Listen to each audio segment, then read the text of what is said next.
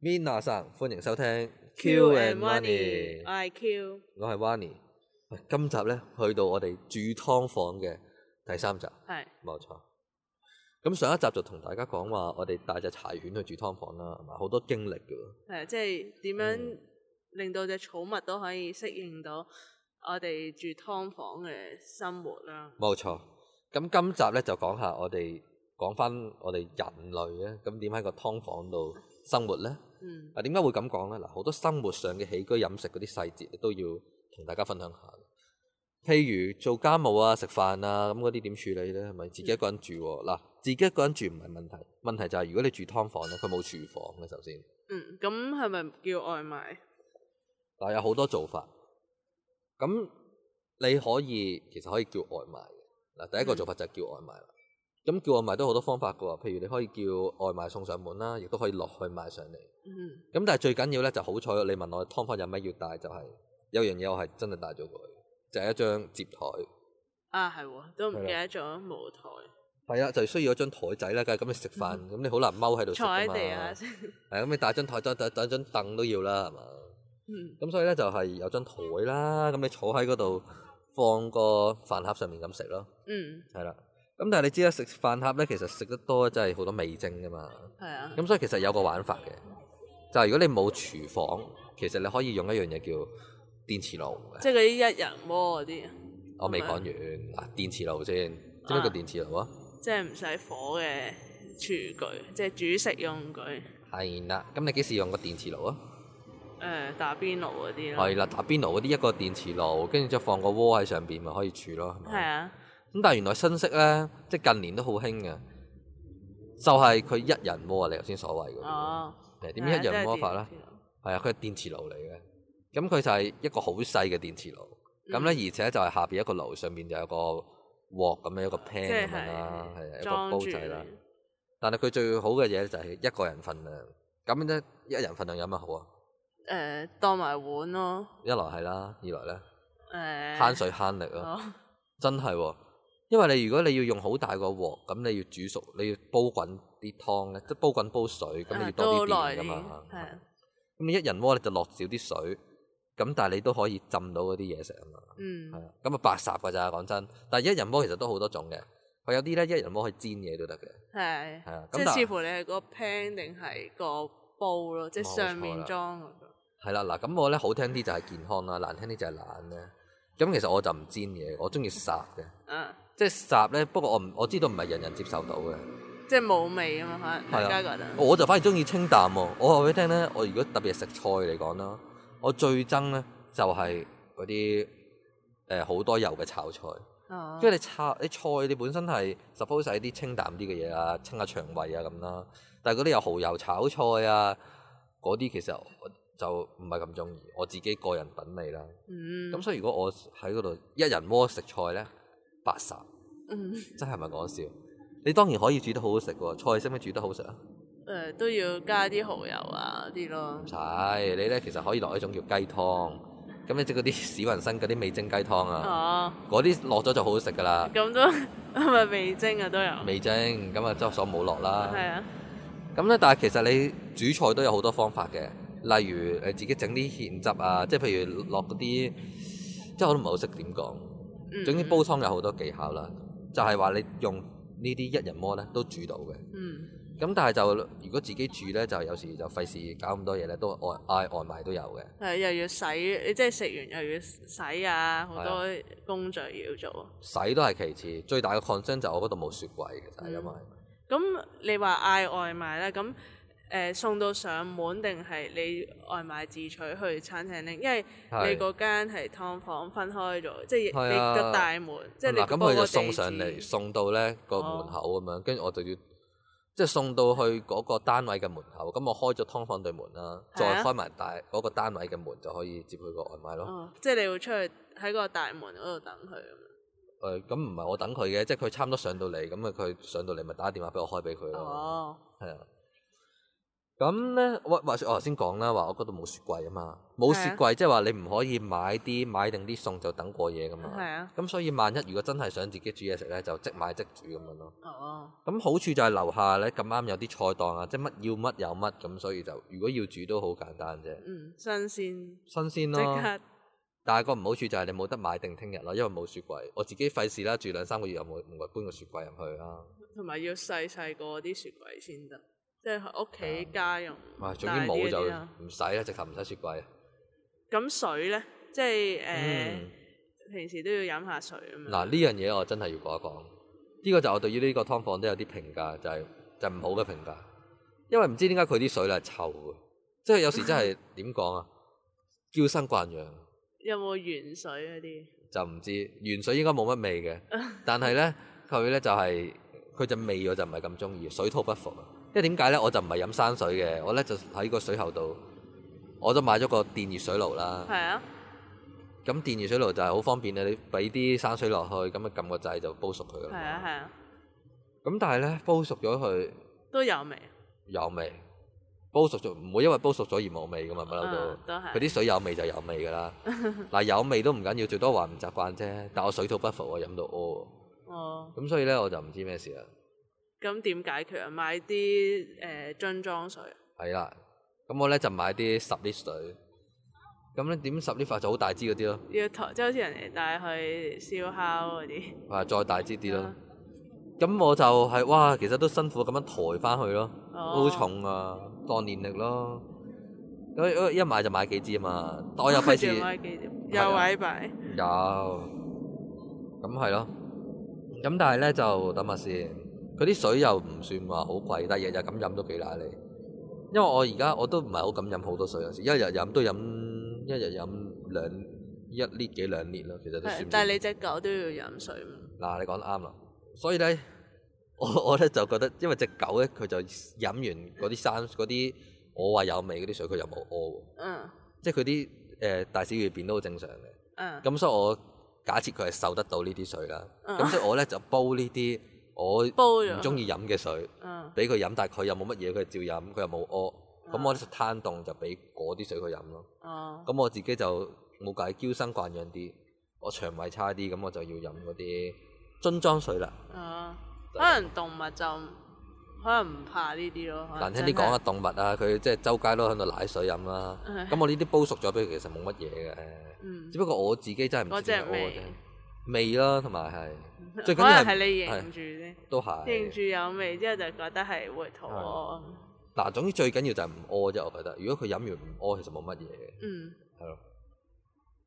咁啊、即係我咁飲水就咁講完啦。嘢食就係一係自己煮，一係就嗌外賣啦。但係如果自己煮都係簡單為主啦，係啊，即係冇得話誒炒菜，因為佢冇爐啊嘛。係簡單煮下啲家常便飯咁樣咯。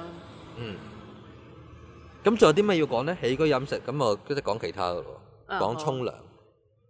咁講沖涼就先講洗衫啦，不如，哦，因為咁你除衫咁你洗衫咁沖涼噶嘛，係咪係啊先？冇洗衣機啊嘛，係啦，嗱冇洗衣機嘅，咁冇洗衣機咁點呢？其實我覺手洗得咯。冇錯，手洗衫。話說我見到坊間呢，有啲人就係流動洗衣機喎，不過就冇用。嗯，佢係一個桶咁樣，跟住你放啲衫入去，再放啲水落去啦。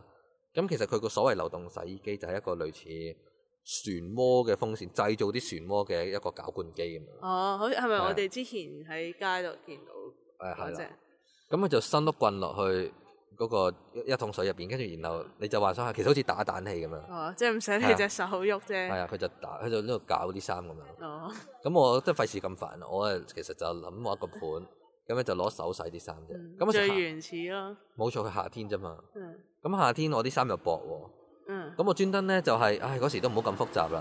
如果冇乜街去咧，就總之着翻啲運動衫咧，咁即係快乾啊，快啲洗啊嘛。嗯所以我買咗好多沙灘褲啊，嗰啲就係為咗去即係劏房住嘅。嗯，都幾好。如果冬天嗰啊係冬天啲大褸真係冬天有就排唔洗得啦啊，，嗰啲如果真係要洗咧，其實仲有第二個 solution 嘅。出街嗰啲啊係啦洗衣鋪咯人哋係啊，洗衣鋪。佢而家好多嗰啲自助式洗衣鋪噶嘛。嗯啊，咁但係嗰啲我費事去，即係費事搞啦，咁所以屋企自己洗。好彩夏天咧就冇乜衫洗啫。嗯咁我自己點洗啊？落洗衣粉咯。嗯，誒佢有啲係手洗嘅洗衣液嘅，即係專係講明話俾你貨你手洗嘅洗衣啊液。即係隻手唔會洗爛。我諗係啦，我唔知有乜分別啊。總之就係攞嗰個嚟洗咯。嗯，咁啊，粉紅色嘅嗰支嘢好大支嘅，我買咗一支入去住啦，跟住到走嗰日都未用夠一半，啊咁唔係喎誇張咩？冇嘢，sorry 講錯咗，因為我點解未用夠一半咧？因為嗰支第二支嚟嘅，哦， 所以即係用咗都一支有半係一支，所以平均誒、呃一個月到一個幾月要換一支咯。嗯，嗯，咁就紙巾啦，紙巾都買好多，啊，即係又係走時係用唔晒，買一大條都用唔晒。咁講真，就係揾屎用嘅啫，做咩好用啊？ 你揾唔到咁多屎噶嘛？咁所以就係買一條十二碌嗰啲咧，啊都，用三個月都唔係好用得晒，好似。嗯，因為我原本好似帶咗一兩碌過去頂住先啊嘅，即係面紙又即係當當埋面紙，當埋去廁所用咁樣咯。誒面紙啊，我唔抹即面係唔會轉㗎啊，我即係我如果真係要洗，毛巾咯係係咯，啊攞毛巾抹面咯，即係攞水啊咁樣洗下面嗯咁樣，仲咁奢侈攞紙巾抹面。 佢即係抹嘴啊嗰啲，即係食完嘢。我話俾你聽啊，即係煩嘥紙巾都唔係一件事 啊！最慘係你揾地方抌啊嘛。啊，啊係咁喎，抌垃圾。嗱，又垃圾桶點？咧又有個創意啦，就咪話誒，其實我之前就冇電熱水爐嘅，咁係啊我為咗佢煲水飲，所以就買咗個電熱水爐啦。嗯，咁電熱水爐係一個電器用品，係啊，買翻嚟有個盒噶嘛，嗯咁我就攞咗嗰個盒咧，改裝咗成為一個垃圾桶啦。嗯咁其實就係掀開佢咁樣，跟住總之剪個窿咁樣啦。嗯咁入邊就擺個垃圾袋，咪擺垃圾咯。嗯咁跟住咪吸翻住佢咯，抌完垃圾之後就有埋嗯蓋添啊，幾高級。嗯，因為真係喎，垃圾真係會臭，係啊，同埋你又冇即嗯係住劏房得一個 area，就冇咗個廚房位，即係係啊隔一隔咁樣，係啦。即係都要成日清理啲垃圾。都要係啊掉但出我就話去俾你聽啦，我垃圾我就唔係日日清，因為我又我即係我又懶係環保，費事嘥垃圾袋啊嘛。我又唔係好多垃圾，因為因為講真冇咩有抌啫嘛。嗯咁所以我垃圾就唔係日日清嘅。咁但係垃圾點可以唔好日日清咧？就係、個技巧，就係、食物千祈唔好抌落去。嗯即係譬如你食完啲外係賣啊咯嗰嗰啲咧，啲你食物只要你唔好擺食物擺過嘢，其實垃圾桶就唔係好臭嘅啫。啊譬如可能你攞張紙巾點樣抹咗個地下咁樣，可能污糟咗少少，咁嗰啲唔會臭嘅，唔會好臭嘅啫。啊咁當然你枕擺到一定臭，所以一定要有個垃圾桶入住佢，咁你隔一隔咁咪 OK 咯。嗯咁我以前就通常誒、呃、兩三日都唔使清一次垃圾桶，一個禮拜先清一次，因為點解咧？我仲有個技巧，就係、呢。咧，我除咗有嗰、個唔係話誒頭先話咩垃圾桶啊喎，即係有個電紙盒熱水垃壺圾係桶紙盒但我仲有第二個垃圾桶嘅，我就係攞嗰個、誒，我先咪話我啲水咧，我就要買樽裝水樽裝嘅水，我就攞嗰個大樽樽裝水嗰個大樽咧，十係啊 lit 嗰個大樽，嗯當埋垃圾桶。哦嗱，咁呢個垃圾桶咧就好高級嘅，因為佢個樽口可以閂翻個蓋㗎啊密嘛，係實密啲啊實㗎嘛 咁。啲味都總之我抌得落去嘅嗰啲嘢就呃晒落去，嗯跟住咧就閂翻垃圾桶蓋。咁其實咧就係冇味嘅完全。嗯咁所以我真正嗰個垃圾桶，嗰、個有垃圾袋嗰個垃圾桶咧，其實都好耐先清一次，哦一個禮拜都唔使清一次。咁嗰個水樽嗰個垃圾桶咧，就三四日到就滿咯，嗯係咯。其實冇乜好抌啫嘛，講真，都係係啊。咁但係都係一樣嘢咯，即係你始終都要處理垃圾啊嗰啲。係啊咁因為特別誒，即係我可能又要抌口罩啊，抌咩啊，即係仲有誒、呃譬如誒、嗯即係都係啲清潔用嘅嘢啦。嗯主要都係。咁啊，有嘢就落街抌晒先翻屋企 啦，即係咁講啦。嗯都係啊。同埋記住飯盒，即係總之食物千祈唔好擺過嘢，係好臭啊！如果唔同係，埋試過一次唔記得抌，印晒啲曱甴係啊，千祈唔蟻好嗰啲，係都食物一定要清好。恐怖。冇錯。咁咧就睇下先。咁我嗰日嗰時就仲有誒，仲有啲咩要搞咧？沖涼沖涼咯，嗱，沖涼其實有啲嘢，即係雖然佢嗰、個我唔係話佢誒個水力都 OK 嘅，係啊，但係咧，但係有個問題就係、就係佢嗰個劏房，佢嗰條咁嘅水喉，就用用下咧就即係日久失修咗，即係流流地水啊！哦，即係佢個水力本身冇問題，但係佢支花灑嗰條喉就穿咗少少。咁有冇？ 咁咪成晚滴水聲咯會。會啊，嗱咁講啊，即係佢滴水一件事啊。咁我閂咗水喉，佢就唔會滴水噶啦，啊，即係係啊生種仔啊嘛。唔係閂種仔。即係你水喉點解會滴水咧？係因為佢佢明唔明啊？係係佢嗰條水喉，哦，即係嗰條誒嗰條花灑嗰條喉啊，嗯，穿咗。咁你開水嘅時候佢先會滴水先啫哦。咁你唔開水佢唔滴水㗎嗰啦。個位穿，係啦。咁咧，咁跟住，而且仲有一個問題，誒、就係、你講得啱啦，佢樓第二個位係滴水嘅，係我之前就冇為我驗樓嗰時就冇發現，但係原來佢咧佢就有個佢有個水喉，嗯，就係喺個洗手盆下邊咧，佢有個水掣位嘅，可以啊射啲水出嚟。咁嗰度就可能係洗衫有用啦，因為好低位啊低嘛，係啊。咁但係嗰個咧，原來個水喉係閂唔實嘅。哇，咁會唔會搞到水浸？嗱，會誒咁誒水浸就就唔會話真係水浸，因為 佢滴好細水啫。嗯但問題就係你好浪費，我就想知佢究竟一晚滴幾多水，咁我就嗯攞個十 lit 樽去裝啦。我發覺滴一晚咧滴多過十 lit 嘅，即係第二朝係滿哇啊晒啊真嘅係，係啦。咁都幾多啊！你如果唔知道佢有呢個漏水係嘅情況，你就真係會浸濕個廁所。浸濕廁所，不過好在廁所有去水位嘅，咁、啊，但係你都嘥水啊，唔環保啊，係咪先？係啊，咁所以咧，我就唉為咗呢個地球着想咧，咁我就即係誒有諗到個方法啦，就係、用嗰個水樽啊，嗯，即係嗰個十 lit 樽咧，就每晚咁儲水咯。哦，啊，咁儲啲水有乜用咧？嗱，就要講啦。我儲啲水嚟有乜用咧？儲啲水就嚟沖涼， 哦，係啊。咁我真係好慳， 我根本上夜晚都唔使開嗰個水費，即係唔使嘥佢水費啊。因為原因咧，就係佢係本身都滴緊水噶嘛。係啊，咁我話說，我就喺露營鋪嗰度咧，又買咗個露營嘅沖涼套裝，係 啊，你嗰度簡直係室內體驗露營。冇錯。咁你可能會問點解唔整翻個水喉咧？首先我自己整唔到。 嗯，但係第二，如果我揾個業主整咧，佢就屈係我整壞啊嘛， 係係咁又屈我錢啊嘛，大 佬。咁我住一陣，我費事搞咁多節外生枝啊。嗯即係總之佢壞佢嘅事，咁佢唔好搞到我，係咪 先？係啊，咁我不嬲就唔用嗰個水喉咁低，我都唔用佢噶啦。嗯咁問題就係佢滴水啊嘛，咁咪順便慳埋佢啲水，嗯，就儲咗啲水，跟住咧夜晚咧就將嗰啲水過落去嗰個露營嘅沖涼器。哦，嗱，露營沖涼器係點運作嘅咧？佢就係一個器皿嚟嘅，首先即係裝翻啲水，係啊，裝住啲水，咧，你就用水壓點整水壓去泵啲氣落嗰個水泵入邊。嗯，咁佢就用呢個水壓嘅原理咧，將啲水就射出嚟，即係變咗好似個花灑，真係好似沖緊涼咁。啊佢係簡單真係講有就個花灑係嘅，佢真係有個花灑頭嘅，哦，但係你就要泵氣咁樣嘅。咁簡單講，其實佢個體驗就同真正沖涼係分別不大，嚇水力都嚇水力超級夠，係咩？竟只要你夠力泵啲水就得啦。然 即係老沖都幾攰，誒、呃每嗯沖三十秒都要泵一 次，咁我就喺度沖嗰度泵嘅，即一隻手就泵，一隻手就沖。 但我幾 enjoy 嘅，其實我覺得幾特別呢個體驗，嗯即係唔係講笑啊！即係唔係話我體驗一陣就覺得誒三分鐘熱 度，而係我嗰幾個月我都係咁做嘅嗯哦。我覺得其實係冇問題嘅，嗯，唯一嘅問題就係好彩嗰時係夏天，因為佢係凍水嚟嘅。哦係喎，咁你冇得燒熱啲水嘛，除非你晏晝就晒佢，但係我嗰度又冇太陽啊嘛。咁所以哇！冬天仲要冬天就唔又得啦要又冬天要泵住水，又要係啊，除 除非你鍛鍊咯，即係有人係冬天都沖凍水噶係嘛啊。咁我暫時都係做唔到呢樣嘢，咁咪即係好彩嗰時夏天就 O K 咯，嗯，就係咁咯。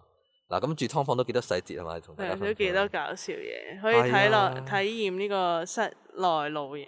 係啦。嗱，啊咁 all in all 咧，好多人覺得話咁好似好辛苦，其實我就倒翻轉喎，我覺得係好享受。啊即係其實我覺得現代人太方便啦好多嘢都，嗯即係好似忘記咗好多嘢點樣打理啊咁樣。但我自己就覺得，誒、好多嘢原來要自己親力親為啊，咁樣做過又學學識慳啊啦，因為又要自己交水費嘛，咁就識慳啦。嗯有時屋企都可能冇咁慳啊。